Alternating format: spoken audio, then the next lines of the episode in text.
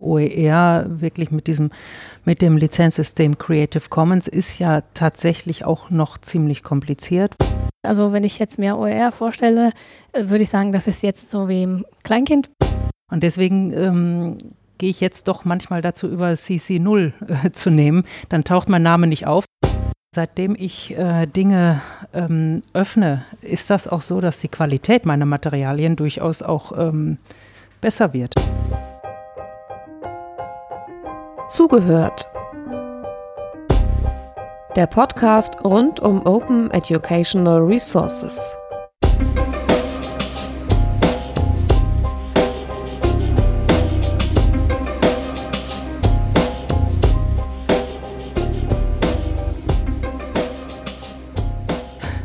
Wir sprechen über Open Educational Resources in der Praxis der Volkshochschulen 2019. Vielleicht auch ein bisschen über diesen Volkshochschulrand hinaus in der Erwachsenenbildung und Weiterbildung im Allgemeinen. Wer das jetzt am 5. Juli 2019 hört, hört es möglicherweise live. Entweder weil er hier mit uns in einem Raum sitzt oder irgendwo anders ein angeschlossenes Empfangsgerät hat. Wir sitzen in Essen in Essen findet das Barcamp anlässlich des 100. Jubiläums der Volkshochschulen statt. Und das OER-Camp ist zu Gast quasi unter dem Dach des Barcamps zum 100. Jubiläum der Volkshochschulen. Das heißt, ähm, wir sitzen hier nicht alleine als drei GesprächspartnerInnen, sondern rundherum sitzen, habe ich jetzt nicht durchgezählt, 19 schätze ich mal, äh, interessierte Menschen aus verschiedenen Bereichen der Volkshochschullandschaft, die sehr eingeladen sind, sich auch mit eigenen Erfahrungen oder Fragen einzubringen. Dafür haben wir einen freien Stuhl und ein freies Mikrofon. Wir haben zwei Hauptprotagonistinnen, die ich gleich vorstellen werde.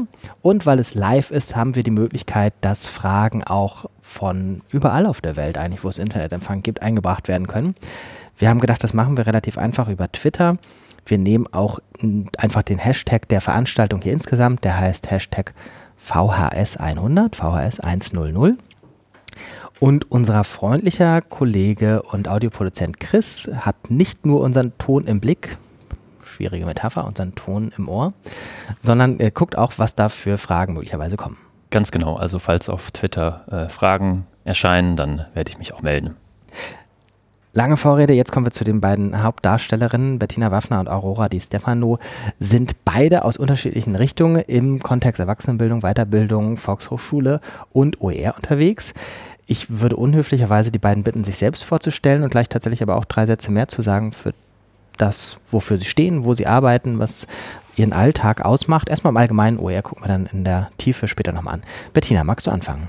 Gerne. Also ich bin Bettina Waffner. Ich arbeite am Learning Lab der Universität Duisburg-Essen. Ähm, und das ist der Lehrstuhl für Mediendidaktik und Wissensmanagement.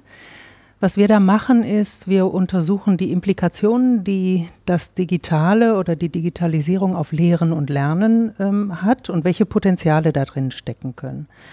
Ähm, das machen wir mit einem ziemlich großen Team, auch in allen Bildungsbereichen. Erwachsenenbildung ist ein Bereich.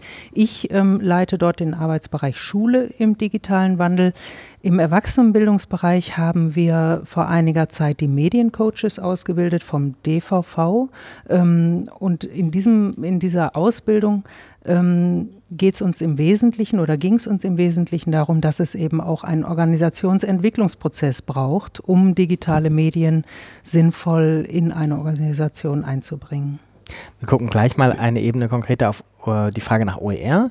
Davor wechseln wir zu Aurora und klären damit auch die Frage, was der DVV ist. Aurora, magst du dich kurz vorstellen? Ja, hallo, guten Tag. Mein Name ist Aurora Di Stefano. Ich ähm, arbeite im Deutschen Volkshochschulverband. Das ist der Verband, der rund 900 äh, Volkshochschulen, ähm, die es in Deutschland, deutschlandweit gibt. Ähm, der Dachverband äh, hat als Mitglieder die Landesverbände und die jeweiligen Volkshochschulen sind äh, Mitglieder im äh, jeweiligen äh, Verband. Landesverband. Ähm, ich bin im DVV als äh, Referentin tätig in dem Projekt VHS Ehrenamtsportal. Und das ist ein Online-Portal für Ehrenamtliche, die sich in der Flüchtlingsarbeit engagieren. Wie kann ich mir das Portal vorstellen? Ähm, das ist ein, ein Online-Angebot, ähm, offen, also man kann auf die Inhalte zugreifen und ist ähm, im Grunde in drei Bereiche aufgeteilt. Ein Bereich sind, äh, bei uns heißen sie Themenwelten, also das ist Wissen äh, zu äh, Inhalts, also äh, zu Inhalte, die relevant sind für Ehrenamtliche, die aber Hauptamtlichen auch nicht schaden. Also zum Beispiel äh, interkulturelle Kompetenz mit der Arbeit äh, mit Geflüchteten ist ganz wichtig oder aber auch äh, Themen wie äh, Deutsch lernen, Asylrecht und äh, Behörden oder aber jetzt ganz neu zum Beispiel Inhalte zum Thema Diskriminierung. Wie kann man damit umgehen? ein zweiter ähm, Punkt ist, äh, sind die Materialien natürlich. Da haben wir Materialien, die für ehrenamtlich entwickelt wurden, die ähm, ja, Sprachbegleitung, ähm, in der Sprachbegleitung tätig sind. Äh, also ganz äh, verschiedene Materialien, die ähm, dafür da sind, äh, ja, Themen zu haben, um, um die man sich dann, ähm, äh, also Themen, über die man sich unterhält. Ähm. und ein dritter Reiter ist der Tippsreiter und da haben wir verschiedene Links, die für Ehrenamtliche im Alltag dann nützlich sind. Also ihr denkt da schon in ganz vielen verschiedenen Material Kategorien quasi. Genau. Auch ja mit unterschiedlichen Zielgruppen. Ja, also Hauptzielgruppe sind natürlich Ehrenamtliche, die können in einer, äh, in einem, in einer Initiative tätig sein, aber auch Alleingänger. Und äh, wir heißen ja VHS Ehrenamtsportal. Äh, das heißt, wir richten uns natürlich dann auch an Volkshochschule, also Weiterbildungseinrichtungen. Und genau, also wie gesagt, da sind ja also manchmal Ehrenamtliche tätig, äh, manchmal sind das eher Hauptamtliche und die Inhalte, die sind aber nützlich für beide Zielgruppen. Unsere Hauptzielgruppe sind Ehrenamtliche, aber Hauptamtliche können auch davon Gebrauch machen, durchaus. Kommen dann auch Materialien auch dazu, die die Ehrenamtsengagierten in ihrer Arbeit mit äh, zum Beispiel den Geflüchteten einsetzen können? Das noch nicht, also dass man dann Inhalte von äh, Ehrenamtlichen uploaden kann. Was aber möglich ist, äh, es gibt die Möglichkeit, sich auszutauschen. Also zu den jeweiligen Materialien gibt es immer die Möglichkeit, per Kommentarfunktion Kommentare zu hinterlassen und da kann auf jeden Fall ein Austausch stattfinden. Zoomen wir mal eine Nummer konkreter ran. Was spielt OER in euren Einsatzfeldern oder Beobachtungsfeldern für eine Rolle? Also ähm, Ausgangslage war eigentlich immer, dass, dass die Frage war tatsächlich, wie kann man denn mit Materialien in der digitalen Zeit umgehen? Also wenn ich äh, digitale Produkte habe, was bedeutet das eigentlich fürs Urheberrecht? Davon ausgehend haben wir eben auch Workshops gemacht ähm, für Lehrkräfte, aber auch ähm, für die Volkshochschulen oder für ähm, Leute aus der Erwachsenenbildung. Und je tiefer wir aber in dieses Thema reinkamen, zu sagen, es geht eigentlich gar nicht nur ums Urheberrecht, sondern es geht eigentlich bei OER oder bei Materialien darum, dass ich mir Dinge nehmen kann und die so adaptieren kann, dass ich sie für meinen Unterricht äh, gebrauchen kann. Das ist das zentrale Thema. Und eigentlich merkt man dann, dass man dann ganz schnell ähm, bei der Frage ist, wie arbeiten wir eigentlich zusammen? Ähm, wie können wir Mehrwerte schaffen, indem wir eben mit mehreren zusammen an einem Thema sind? Mhm. Wie ist es bei euch? Bei uns ähm, war die Überlegung, also wir möchten natürlich, dass äh, Ehrenamtliche und aber auch Hauptamtliche äh, unsere Materialien verwenden können.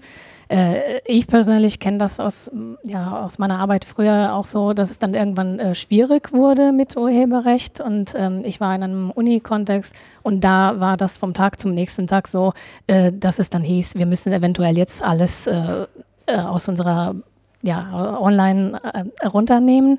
Äh, und da habe ich festgestellt, das äh, schränkt einen schon stark ein. Und ähm, so bin ich überhaupt zum Thema OER gekommen. Und als wir die Entscheidung treffen müssten, wie wollen wir unsere Materialien veröffentlichen, äh, sind wir dann im Team, äh, ja, haben wir uns dafür entschieden, OER zu nehmen, weil wir dann eben äh, allen ermöglichen können, die Materialien zu verwenden und ja, wenn nötig, dann auch äh, anzupassen. Also Ehrenamtliche, ähm, ja, die haben nicht immer zum Beispiel die Mittel, ähm, Materialien zu kaufen und für sie sind die Materialien äh, erreichbar einfach online, ohne Voranmeldung, ohne Registrierung. Jeder kann Zugriff darauf haben und es gibt Materialien, die online sind. Also das sind diese Themenwelten, da kann man sich das Wissen aneignen und sich testen. Und ähm, es gibt aber auch Materialien, die für Print gedacht sind. Das sind eher die Materialien, äh, für, um Deutsch zu lernen mit den Geflüchteten. Und da kann man die Materialien dann auch einfach herunterladen und mitnehmen. Das hört sich jetzt bei euch beiden so ein bisschen an wie, eigentlich kam es eher aus einer, aus einer Not. Äh, das mit dem Urheberrecht war eine zu starke Schranke und da hat man Umwege gesucht oder Alternativen gesucht. Ähm, auch sowas wie ein, ein Mangel, was zum Beispiel Kosten und Zugang angeht. Aber bei euch beiden hört es sich auch so an, als wäre dann sozusagen irgendwie da was darüber hinaus sozusagen so von der, aus der Not über einen Nullpunkt hinweg hin zu Potenzialen und Chancen äh, dazugekommen. Mögt ihr beschreiben, was das ist? Also selbst wenn es mit den Kosten und mit dem Urheberrecht kein Problem wäre, warum wäre OER dann immer noch interessant? Also ich glaube, das ist tatsächlich dieser Punkt, dass wir miteinander, und da unterstützen digitale Medien dann sehr, dass wir miteinander etwas erarbeiten können, ohne dass wir immer am gleichen Tisch sitzen müssen und uns treffen müssen, äh, sondern dass wir mit den digitalen Medien eben von verschiedenen Orten, asynchron auch zu verschiedenen Zeiten auf ein Dokument zum Beispiel zugreifen können. Dass dann urheberrechtliche Fragen dazukommen, ist natürlich klar, ähm, dass man, wenn man das öffentlich macht, wenn man sagt, wir wollen gar nicht nur zu dritt oder viert da sitzen, die wir uns kennen, sondern wir wollen das öffnen und sagen, alle, die eigentlich Interesse an diesem Thema haben, sollen eingeladen sein, da mitzuschreiben, dann ähm, merkt man schon, dass das Thema Urheberrecht eben ein einen Punkt darstellt. Ich habe letztens von einem Lernszenario ähm, gelesen, wo das dann nochmal ganz deutlich wird. Also wo ein, ein Kurs ähm, sich mit englischer Literatur befasst hat und ähm, das Ganze über Twitter veröffentlicht hat. Also die ganzen Diskussionen, die liefen über Twitter. Und damit wurde eben tatsächlich die Öffentlichkeit eingeladen, sich daran zu beteiligen. Das ähm, äh, Ganze führte dann zu einem Produkt, nämlich zu Kommentierungen in diesem Literaturtext, der dann wieder veröffentlicht wurde. Und da konnte man gar nicht mehr nach, nachher feststellen, wer hat denn jetzt eigentlich was gesagt. Also hat man sich entschieden, wir machen das unter einer offenen Lizenz und zwar unter der ganz offenen CC BY äh, bei Creative Commons, damit ähm, man da die größtmögliche Freiheit hat. Ja, ich finde das ein wichtiger Punkt bei uns. Ähm, ist der Anlass auch gewesen. Wir möchten natürlich, dass man die Materialien verwenden kann und manchmal muss man dann auch etwas aktualisieren beispielsweise oder auch äh, der eigenen Einrichtung anpassen. Und so ähm, haben wir uns für CC by SA meistens entschieden. Und der Hintergedanke, der Gedanke dahinter ist, dass eine VHS zum Beispiel oder eine andere Bildungseinrichtung sich ähm, die Materialien dann anschauen kann, eventuell etwas adaptieren oder verändern oder eben aktualisieren und äh, oder sich nur Teile davon äh, aussuchen kann, um die, eigenen, äh, die eigene Schulung für Ehrenamtliche zum Beispiel durchführen zu können. Also die Anpassungsmöglichkeit ist äh, auf jeden Fall ein wichtiger Punkt. Das heißt, ihr sitzt in einer Zentrale und ihr entwickelt erstmal Materialien oder gibt Materialien in Auftrag, nehme ich an? Äh, genau, ja. Sowohl als auch, ja. Und dann veröffentlicht ihr die und dann weiß man ja erstmal nicht, was damit geschieht. Genau, das ist. Ähm, Was wisst ihr schon? Ja, das war tatsächlich auch ein Punkt, ähm, über den wir dann nachgedacht haben. Wir haben dann, ja, wir standen da und haben wirklich überlegt, wir, wir können das eigentlich dann nicht mehr verfolgen. Aber wir hatten heute auch im Laufe des äh, Vormittags über Kontrollverlust ähm, gesprochen. Und ich denke, da muss man auch ein bisschen über den eigenen Schatten springen und äh, ja, man, man kann, man muss auch nicht unbedingt Kontrolle haben. Bei uns heißt das, äh, wir wissen auf jeden Fall, dass die Materialien heruntergeladen werden ob und wie sie jetzt adaptiert worden sind, das können wir natürlich nicht äh, verfolgen. Aber das ist, natürlich, das ist natürlich eine ganz spannende Frage. Was machen eigentlich Lehrende, wenn sie dann diese offenen Materialien bekommen? Und tatsächlich sind jetzt einige Studien auch ähm, äh, laufen gerade, um das herauszufinden, weil es kann durchaus sein, dass diese Materialien nur runtergeladen werden und dann werden ganz viele Teile gelöscht und dann nimmt man nur kleine, äh, kleinere Pakete. Oder fängt man wirklich an und äh, arbeitet inhaltlich da? Also das sind jetzt so Fragen, die gerade anstehen, ne? zu gucken. Ja, in der Tat. Aber ähm, genau, also ich denke, man, es ist auch nicht Hand zu haben, dass man dann alles kontrolliert. Entweder ähm, ja, mailt jemand äh, dir etwas und sagt, wir würden gerne die, also obwohl die Rechte dann so vergeben sind, dass man das ohnehin machen darf. Äh, manchmal kriegt man auf dem Weg irgendwie ähm, Rückmeldungen und äh, sonst findet man dann eventuell zufällig doch die äh, eigenen Materialien aber ich weiß auch gar nicht, ob das unbedingt mit Kontrolle zu tun hat oder eher damit, dass das ja auch ein großes Interesse ist. Also wenn dann in der Praxis mit den Materialien gearbeitet wird, wo werden sie dann auch verbessert? Also tatsächlich qualitativ verbessert. Und es wäre ja schön, wenn man als Autor oder Autorin dann auch eine Rückmeldung kriegen könnte. aber auch dieses Problem ist ja noch nicht gelöst, also wie man quasi diese, diese Rückschleife auch wieder macht. Der ähm, Kontrollverlust fängt ja eigentlich sogar noch früher an. Wir kennen ja nun Kennzeichen kennen für, für Erfolg im Materialbereich zwischen haben das eigentlich 10 oder 10.000 Leute sich angeguckt. Bücherverkaufe oder Materialverkäufe oder sowas haben sich wunderbar darüber messen lassen. Und auch in digitalen Bereichen ließ sich das darüber noch ein Stück weit nachvollziehen, indem man gesagt hat, naja, dieses Material wurde über die Jahre, weiß ich nicht, 5000 Mal heruntergeladen. Dann war man noch immer nicht sicher, wie viel äh, weitere Kopien, Privatkopien etc. da draußen kursierten. Wenn man etwas unter freier Lizenz veröffentlicht, dann kann es ja auch sein, dass auf einen Download, der bei mir passiert, zehn Downloads irgendwo anders sind, dass es in Gruppen geteilt wird, auf Servern geteilt wird, woanders nochmal veröffentlicht wird, selbst noch vor der Veränderung. Das heißt, selbst das geht ein Stück weit verloren, dass man eine Idee hat, wie groß ist das eigentlich verbreitet, was ich da mache. Und äh, dann ist das, was ihr jetzt gesagt habt, das, was dazu kommt. Verändern Leute das eigentlich? Vielleicht können wir das kurz als Aufruf nutzen, also wenn Menschen sich das anhören oder hier im Raum sind, wenn ihr Materialien findet und was damit macht, lasst es die Leute gerne wissen. Nur weil man nicht fragen muss, bei einer freien Lizenz freuen sich fast alle, glaube ich, immer sehr, wenn man irgendwie eine Rückmeldung hat, was passiert eigentlich mit den Materialien, weil es ja quasi was sehr unsichtbar ist für die Leute, die Materialien bereitstellen. Habt ihr da Erfahrungen? Gibt es so irgendwie sowas wie weiß ich nicht, fast anekdotische Sachen, was Leute mit den Materialien machen? Also ähm, wir sind ja irgendwie doch noch sehr am Anfang mit diesem ganzen Thema. Das heißt, das ist so ein, so ein Spezialthema, was jetzt schon seit vielleicht 15 Jahren oder so aktuell ist, zehn Jahren. Das wirst du noch besser wissen, Jöran. Ähm, aber eher für eine ganz kleine Community. Und in die Breite getragen ist dieses Thema noch nicht. Also bei den Workshops, die ich zu OER gegeben habe, ähm, war das immer so erst die Frage, was ist das überhaupt? Was ist überhaupt eine offene Lizenz? Und dann die zweite Frage, was habe ich davon, wenn ich meine Materialien zur Verfügung stelle? Was was soll das? Ich gebe die sonst immer nur an Bekannte oder an Freunde oder in meiner Institution an Leute weiter.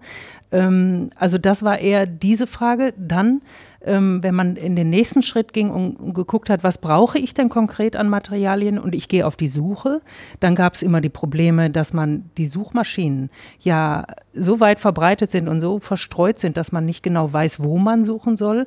Also man stößt schon auf zahlreiche Probleme, die alle auch tatsächlich noch nicht gelöst sind. Aber der Grundgedanke dahinter, diese offene Lizenz zu haben und zu sagen, mach doch mit meinem Material und zeig mir doch, was hast du denn da gemacht und wie kann man das verbessern und lass uns gemeinsam an diesem Thema eben vorankommen. Das steht dahinter und das ist irgendwie die große Motivation bei den Leuten, die, die das kennenlernen. Wie ist es beim VS-Ehrenamtsportal? Was wäre jetzt mal so deine grobe Einschätzung, wie viele Leute, die damit arbeiten, wissen eigentlich, dass das OER ist? Ähm, also die, wir haben im Portal auch eine Unterseite ähm, OER mit Informationen zu den, äh, zu den Materialien. Die wurde dann auch äh, mehrmals aufgerufen. Ich habe das jetzt noch hier, also 1300 äh, Zugriffe auf die Seite. Ich, schwer einzuschätzen. Also ich denke, in erster Linie sind ähm, ähm Ehrenamtliche vor allem wahrscheinlich erstmal zufrieden, wenn sie wissen, das ist Material, was ich äh, sowieso ohnehin jetzt so auf Knopfdruck oder online verwenden darf. Äh, ich kann mir vorstellen, dass mit der Zeit dann eher entsteht, dass sich vielleicht die eine oder andere Volkshochschule äh, sich aus dem Portal bedingt für eigene Schulungen und irgendwann ist ohnehin äh, Anpassungsbedarf da und ähm, genau, dass, dass sie dann anfangen, die Materialien dann anzupassen und zu äh, ja, verändern. Das heißt, da kommt ja nochmal eine andere Ebene rein. Das ist nicht nur derjenige, der Material bereitstellt und ein Pädagoge, Kursleiter, Lehrer, was auch immer es sein kann, der was damit macht, sondern man hat auch andere Organisationen, für die das Angebot ja natürlich auch offen ist. Das scheint mir tatsächlich häufig noch in der Diskussion ein bisschen zu kurz zu kommen, ähm, dass das ja ähm, ganz vielfältig streuen kann, ganz unterschiedliche Nachnutzungsmöglichkeiten geben kann. In äh, dieser Podcast-Reihe war mal ein ähm, Koordinator zu Gast des norwegischen OER-Angebots, das heißt dort NDLA. Und der hat gesagt, er glaubt, dass 98 Prozent der Leute, die das nutzen, gar nicht wissen, was OER ist. Die wissen nur, das können sie nutzen, ohne dass sie ständig irgendwie Bedenken haben müssen. Dürfen sie es eigentlich, was dürfen sie da machen, etc. Ähm, also schon diese erste Befreiung ist ja vielleicht nicht zu unterschätzen, dass viele Leute ähm, einfach ähm, ohne große Hürden was machen können, was damit anfangen können. Was aber bedeutet, dass das Lizenzsystem auch vereinfacht sein müsste. Also OER wirklich mit diesem, mit dem Lizenzsystem Creative Commons ist ja tatsächlich auch noch ziemlich kompliziert, weil es eben verschiedene Lizenztypen gibt, die man kennen müsste. Das heißt, wenn man das aber, und das ist so meine Hoffnung, dass das auf Dauer einfach leichter ist, wenn man die offene, offenste Lizenz nimmt. Und das ist die Lizenz, wo ich einfach nur sagen muss, das ist äh, von dem und dem, wenn ich den Urheber nennen muss. Ähm, wenn, wenn ich damit arbeiten kann und die dann auch kombinieren kann mit anderen, äh, mit anderen Materialien, dann glaube ich, kommt man dahin, dass man wirklich über das Inhaltliche spricht und gar nicht mehr über all diese rechtlichen äh, Probleme. Aber im Moment sind wir da eben auch noch tatsächlich auf einem, in einem Übergang. Ne? Was schätzt ihr denn so Zwischenstand 2019 zwischen dem Nischenthema und der breiten Wirksamkeit? Wie viele Leute ähm, können damit im Moment was anfangen. Ist das mehr so, wenn man in die nächste Volkshochschule an der Ecke gehen würde, einer von 100 Kursleitern, 90 von 100 Kursleitern? Also ich, ich stelle fest, dass wir aus Volkshochschulen unheimlich viele Anfragen haben äh, für Schulungen. Also das Thema irgendwie ist tatsächlich angekommen, man will darüber mehr wissen.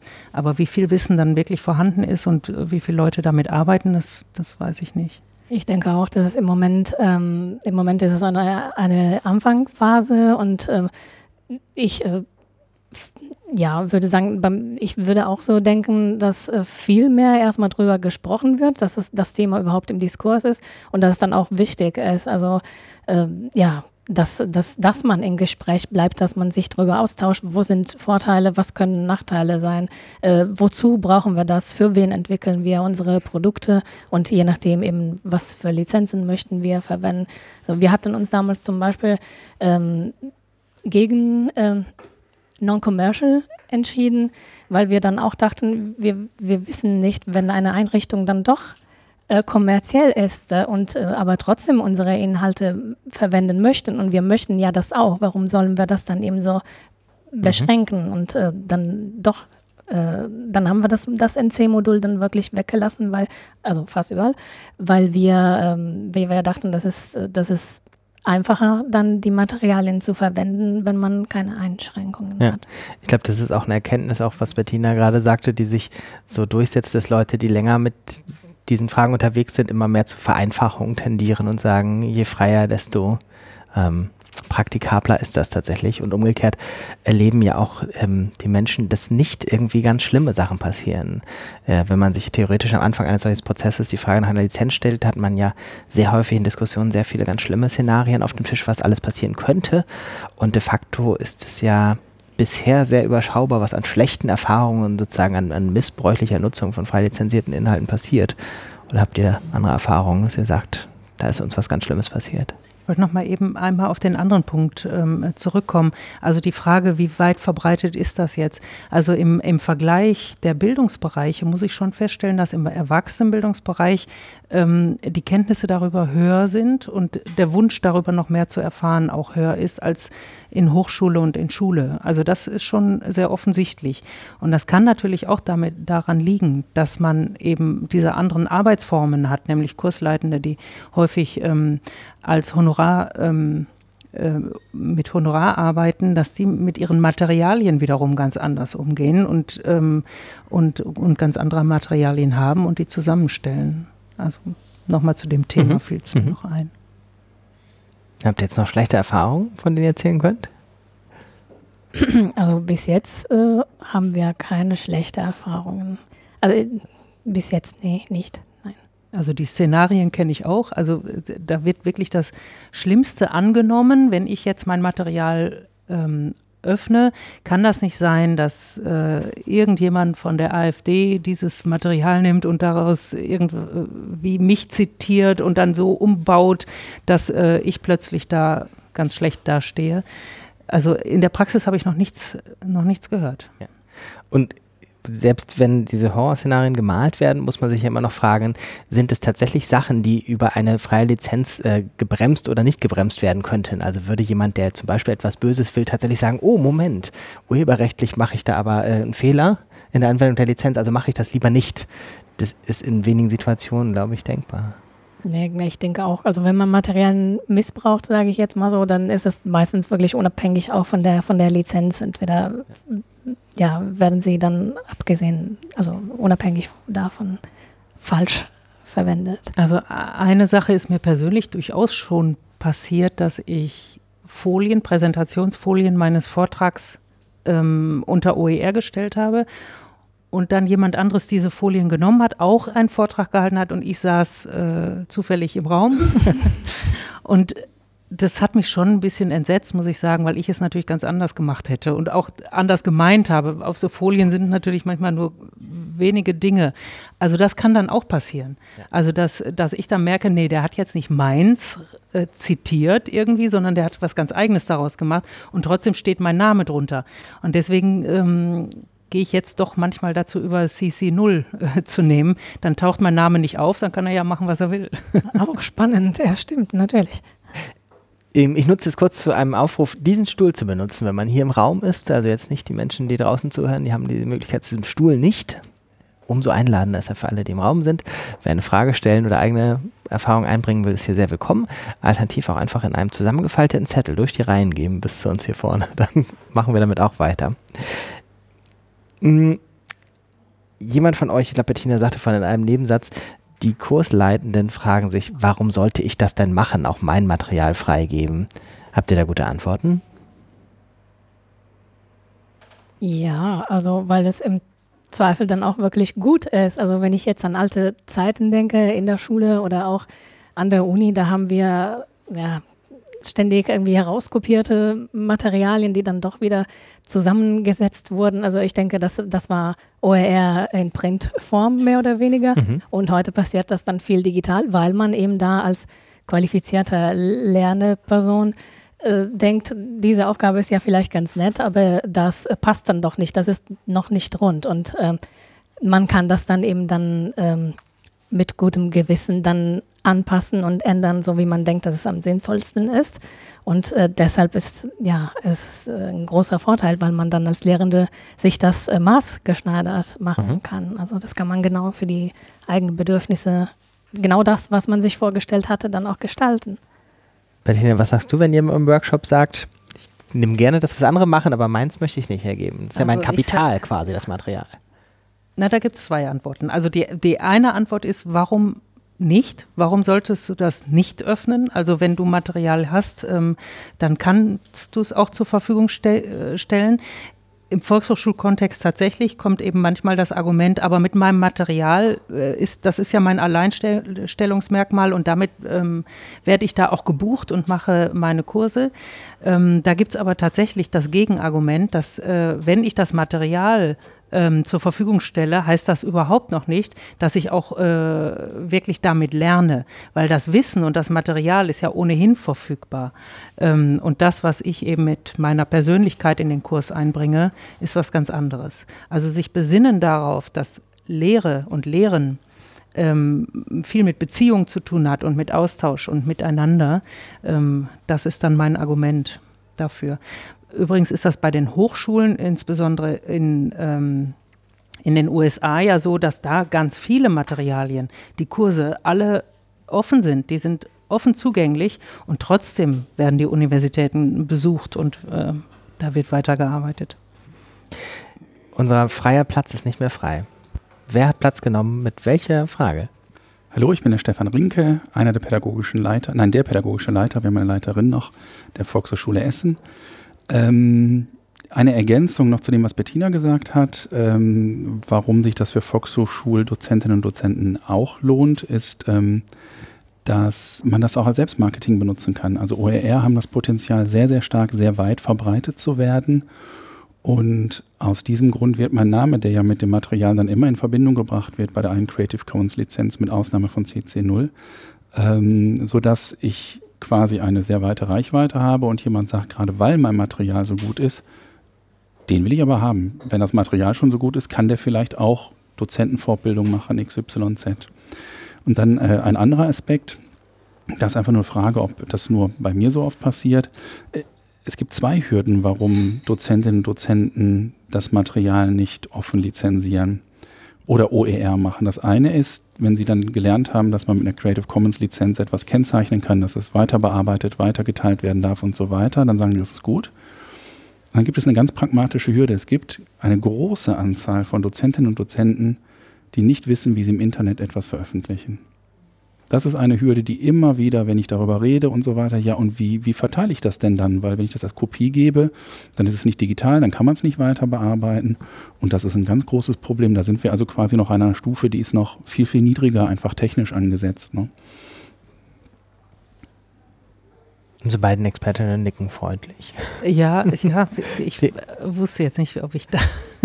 Also äh, klar, das, äh, die, die Frage der Plattformen und wo veröffentliche ich das jetzt, wenn ich keine eigene Website habe, ist, äh, ist das große Thema.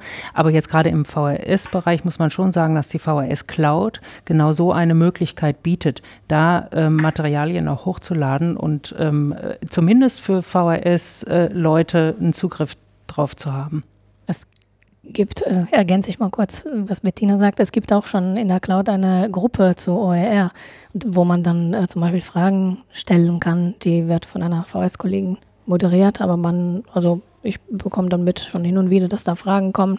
Und äh, ich denke wirklich, dass das viel, im, im Moment ist man dann viel im Gespräch drüber. Also es ist, glaube ich, ein sehr, sehr guter Start, ähm, in der VHS-Cloud dann auch Sachen so vernetzt für VHS-Dozentinnen und Dozenten zu veröffentlichen. Das Problem ist dann, dass, so wie es im Augenblick gestrickt ist, das mit der Verschlagwortung und Systematisierung und Auffindbarkeit schwierig zu machen. Und ähm, der, äh, wie heißt der schöne Bildungstagger, der auch im Learning Lab entwickelt wurde, mir ist da gerade Name Edutex. Genau, Edutex zum Beispiel als Dienst, da könnte man die trotzdem die URLs verlinken. Das Problem ist, dann kommen die Leute nicht rein. Also da sehe ich im Augenblick noch ein Problem und da könnte man eventuell wirklich gucken, ob man einen wirklich sehr offenen Bereich auch schaffen könnte in der VHS Cloud zum Beispiel oder mit einer anderen technischen Lösung vom DVV her.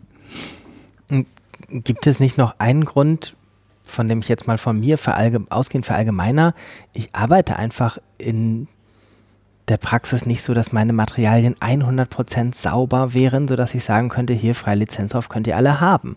Und wenn die nur, selbst wenn die 95% äh, urheberrechtlich sauber sind, alles von mir kommt oder sowas, kann ich es ja nicht teilen, weil die 5% ungeklärt sind. Also ich finde, das ist auch ein Teil der Ehrlichkeit, dass man sagen muss, ähm, man kann das vielleicht, wenn man was ganz neu aufbaut, von vornherein mitdenken, aber die allerwenigsten von uns erfinden ja irgendwie morgen etwas komplett neu, sondern bauen auf alte Sachen auf. Und da haben wir halt die letzten 200 Jahre nicht so sehr darauf geachtet, dass es 100%ig urheberrechtlich sauber ist. Es war ja auch vollkommen okay, dass das alles in so einem Graubereich stattgefunden hat, in der Grauzone. Ähm, Im analogen Bereich hatten wir uns darauf eingestellt. Es gibt Vergütungen, die pauschal für Kopien anfallen, weil genau sowas mitgedacht ist. Wobei ich da schon für ein bisschen Mut plädiere, weil ich glaube, 100 äh, Prozent juristisch haltbar ähm, etwas ähm, äh, zu produzieren, das ist einfach extrem schwierig. Ähm, aber ähm, letztlich ist der Mehrwert wirklich, dass andere damit arbeiten können, so groß. Und Urheberrechtsverletzungen sind ebenfalls so groß. Wir alle nutzen ja auch äh, Bilder und ich weiß nicht, was, was wir gar nicht nutzen dürften, dass ich denke, man kann da auch ein bisschen mutiger nach vorne gehen. Da bin ich einverstanden und ich denke auch, also wenn man etwas von anderen verwendet und ich finde wichtig, wenn man etwas neu aufstellt oder neue Materialien produziert, dass man sich immer fragt, für wen, also wer könnte Nutzer sein und was ist dann für meine Nutzer dann äh, wichtig. Und daher kann man überlegen, welche Lizenz man dann nimmt. Und eine offene Lizenz hat auf jeden Fall auch Vorteile, die Vorteile, die wir dann bis jetzt auch genannt haben. Und ich muss trotzdem auch noch mal eins sagen, seitdem ich äh, Dinge ähm, öffne, ist das auch so, dass die Qualität meiner Materialien durchaus auch ähm, besser wird. Weil ähm, es ist ja wirklich so, dass ich auch darauf achte, was, was steht jetzt da äh, genau, wenn, wenn ich es dann eben äh, offen zur Verfügung stelle. Mhm. Freundliches Nicken. Der Stuhl ist wieder frei. Fragen und Kommentare sind sehr willkommen. Vielleicht auch mal so mit ganz praktischen Fragen aus der, der äh, VHS-Alltagspraxis. Ähm, gibt es Gruppen, wenn man sich die VHS-Landschaft von oben anguckt, die vorangehen, wo man sagen kann, da sieht man früher als bei anderen Gruppen, mehr als bei anderen Gruppen, das, was passiert, sind das bestimmte ähm, Fächer, demografische Merkmale der Kursleiter, Norden, Süden, Osten, Westen. Also wenn ich jetzt losgehen würde, ich würde sagen, ich suche VHS OER in der Praxis? Wo würde ich am ehesten was finden? Uff, gute Frage. Also ähm, ich merke, dass kleine Volkshochschulen im Osten, dass die tatsächlich so so ein großes innovatives Potenzial haben, weil die wollen einfach nach vorne und die wollen irgendwas anderes machen. Und äh, da stößt man dann quasi auf, auf fruchtbaren Boden, wenn man mit was Neuem kommt. Äh, wohingegen halt große etablierte Volkshochschulen natürlich ihre Strukturen haben und ihre Dinge haben, die sich einfach über Jahrzehnte schon entwickelt haben. Und da ist es schwieriger, auch äh, so neue Sachen reinzubringen. Ungeduld als Katalysator. Ja, möglich. Gibt es im Raum Erfahrungen, wo man OER früher als in anderen Bereichen sieht? Also im Sprachenbereich, weil es einfach auch so ein großer Spra äh, äh, Bereich ist, da gibt es einfach auch ganz viele Beispiele schon und ähm, was man damit machen könnte. Mhm. Gibt es umgekehrt Sachen, wo ihr sagt, da ist ganz schwierig, das wird noch ein bisschen dauern, bis da was passiert? Alles Rechtliche. Ja, Ja. ich denke auch, also wer jetzt nicht unbedingt sich jeden Tag damit beschäftigt, der äh, stößt an seine Grenzen dann ja bei, bei, den, bei den Rechten, äh, bei der Frage, ja, wie, welche Lizenz und was, was, was ist dann urheberrechtlich da los. Aber ähm, ich denke, das ist, da ist wirklich so Learning mit OER by Doing auch äh, hilfreich. Also man muss sich ein bisschen trauen am Anfang und äh, sich damit beschäftigen. Und ähm, ja, ich denke, aus äh, DVV-Seite ist es wiederum auch in Gespräch das Thema und da äh, überlegt man sich dann auch, ja, wa was ist dann für die Volkshochschulen dann gut, was ist besser und welche Materialien können wir dann wie veröffentlichen. Aber das ist dann auch im Verband immer im Ja. Gespräch. Ja. Jetzt haben wir ja mehrmals so ähm, weiche Faktoren gehabt wie Mut haben und einfach ausprobieren und Erfahrungen sammeln und so weiter. Wie sind das für so einen durchschnittlichen VHS-Kursleiter? Wer zahlt denn die Abmahnung, wenn ich da mein Material veröffentlicht und äh, ein Bild aus dem aktuellen Spiegel übernommen habe? Kann ich dann zu meiner VHS-Leitung gehen? Also, es gibt wahrscheinlich 900 unterschiedliche Antworten dafür, aber wie ist eure Einschätzung? Also zumindest gibt es, ähm, es gibt ja Institutionen schon, die sagen, wir stellen uns hinter ähm, unsere Mitarbeiter. Äh, Ich kenne jetzt keine konkrete, aber ich weiß, dass es diese Diskussion gibt. Ähm, und es gibt ja sogar auch ähm, die Idee, so etwas wie eine Versicherung abschließen zu können. Also diese Idee ist aufgekommen, dass man ähm, äh, quasi sich versichern kann dagegen, dass man solche Abmahnverfahren äh, hat. Aber trotzdem muss ich sagen, also in der Praxis ist mir tatsächlich schon mal jemand begegnet, der äh, 500 Euro zahlen sollte, weil er ein Bild ähm, falsch äh, genutzt hat. Der musste es letztlich nicht zahlen, weil er nämlich nachweisen konnte, dass das für ihn gar nicht offensichtlich war. Das war, äh, also dass er das Bild nicht nutzen durfte. Ähm, aber sonst ist mir das auch noch nicht begegnet. Ich denke auch, dass es dann davon abhängig ist, wer als Urheber dann irgendwo steht. Also wenn ich als private Person äh, etwas produziert habe, was in einer Einrichtung verwendet wird und ich als Urheber dastehe, dann ist, bin ich als einzelne Person. Wenn das eine Einrichtung ist, die Materialien veröffentlicht und ähm, ein Recht verletzt hat, dann wird wahrscheinlich die Einrichtung ähm, dafür verantworten müssen. Ich kann mir vorstellen, dass es auch gar nicht nur eine Frage nur von Geld ist. Also ich habe auch schon mal, ich glaube, 480 Euro bezahlt oder sowas. Aber das ist ja inzwischen auch deutlich, ähm, wie soll ich sagen, nutzerfreundlicher geworden. Ich glaube, so über 100, maximal 200 Euro kann man im Moment so gut wie gar keine Abmahnung kriegen, wenn man ähm, da unterwegs ist.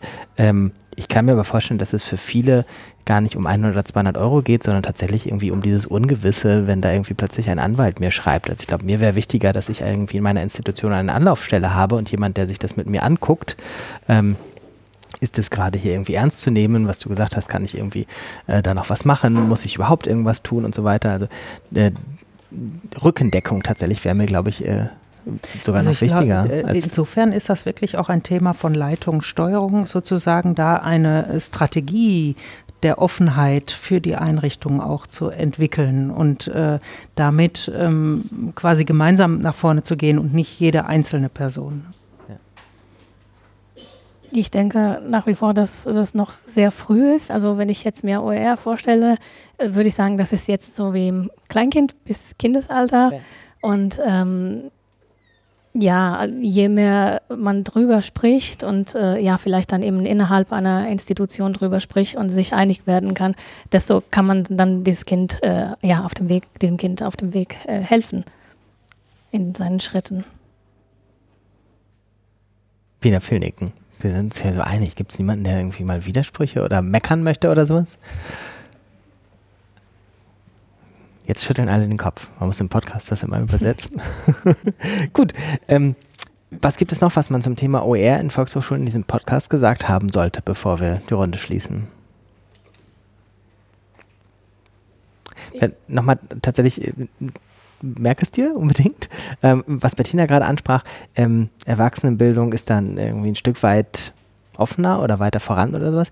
Gibt es ansonsten Merkmale, wo man sagen kann, da, da, hat OER in der Erwachsenenbildung einen anderen Status als in anderen Bildungseinrichtungen?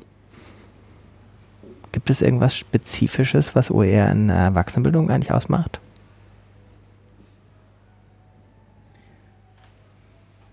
Ja, nur vielleicht im negativen Sinne. Es gibt ja in der Schule und in der Hochschule tatsächlich auch die Diskussion, dass die Leute, die staatlich finanziert werden, äh, dass deren Materialien grundsätzlich auch geöffnet werden sollen. Das kann man natürlich in der Volkshochschule nicht so machen. Ja. Ähm, aber das spielt sicher auch eine Rolle, ne? Also, dass jemand sozusagen nicht im Vollzeitjob äh, unter anderem für Materialerstellen zuständig ist, sondern ich habe mal gelesen, dass die Hälfte äh, aller Volkshochschulkursleiter äh, sowas wie einen Kurs geben und man sicher nicht von denen erwarten kann, dass die ihre gesamte Materialumstellung äh, für ein, naja, ich will jetzt nicht sagen fast nur Ehrenamt, aber es ist jetzt auch nicht so, dass es die großzügigsten Bezahlungen der Welt sind, die man in Volkshochschulen bekommen kann. Äh, dass man von denen also so sagen kann, bitte stellt euch das mal alle um, macht mal alle diese Fortbildungen mit äh, und macht mal alle eure Materialien danach als OER. Also. Ja, aber wenn ich es als Prozess sehe und sage, dass ich grundsätzlich die Linie fahre, ähm, wenn wir hier einen Kurs anbieten, dass bitte dieser Kurs mit offenen Materialien äh, gestaltet werden soll, das kann man ja als längerfristigen Prozess anlegen, dann ist das ein Statement. Ja, ich, ich denke auch, also wenn, wenn die eigene VHS dahinter steht, und äh, vielleicht mich nicht nur äh, ermutigt, sondern auch eine Beratungsstelle, die wir eben angesprochen haben, hat oder eine Person, die ähm, ja, die als Ansprechpartner da steht, äh, dass man dann dieses, äh, ja, dass man dann schneller im Prozess ist, äh, OER zu entwickeln. Ähm, für mich bleibt dann Information, glaube ich, ein wichtiger Punkt und äh, ja, dieses wirklich sich, sich trauen, vielleicht in Workshops äh, in, innerhalb einer Einrichtung und dann äh, ja, Workshops anbieten, äh, Know-how vermitteln und dann auch einfach ich könnte mir vorstellen, dass man sich trifft und die Materialien zeigt, die man dann schon produziert hat und dann äh, anhand dessen, was da ist, überlegt, ja, wenn du das so zusammengestellt hast, willst du das nicht vielleicht erstmal deinen anderen Kolleginnen zur Verfügung stellen, dass sie das testen? Und dann hat man Feedback darüber und dann kann man sich überlegen, wollen wir das nicht veröffentlichen oder willst du das nicht veröffentlichen, aber dass man das wirklich zum Anfassen hat, weil ich glaube schon, dass es eine Hürde ist, wenn man nur hört, äh, OER und da weiß man vielleicht noch nicht so genau. Und ich denke, das ist dann immer ganz äh, hilfreich, hilfreich ja, und äh, beruhigend, wenn man dann sagt, ja, okay, das mache ich eigentlich schon. Ich äh, bereite schon fast im Alltag Materialien und die bereite ich vielleicht auch mit einer Kollegin oder mit einem Kollegen zusammen, dass man dann ähm, ja, mit Beratung dann sich vielleicht dafür entscheidet, das zu veröffentlichen. Jetzt habe ich dich eben unterbrochen, als du noch einen anderen Punkt ansprechen wolltest. Oh, äh, jetzt weiß ich nicht mehr, was es war, glaube ich. Dann tauschen wir es danach auf Twitter aus. Gut, machen. Schön, dann schließen wir die Runde. Ganz, ganz herzlichen Dank an euch beiden für das Gespräch, an alle, die im Raum waren und sich zumindest durch Nicken und Kopfschütteln beteiligt haben. Und an Chris, unseren Produzenten, dafür, dass wir zu hören waren und ähm, das Ganze im Internet zu finden war und dann als Aufzeichnung auch noch zu finden sein wird.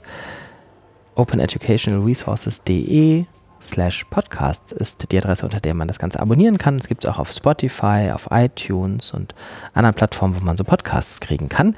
Dann bekommt man die nächste Folge gleich äh, ausgeliefert, ohne dass man gucken muss, wann, von wo sie dann kommen mag. Sie wird interessant sein. Ob sie live ist, weiß ich noch nicht. Danke für heute. Tschüss. Tschüss. Tschüss.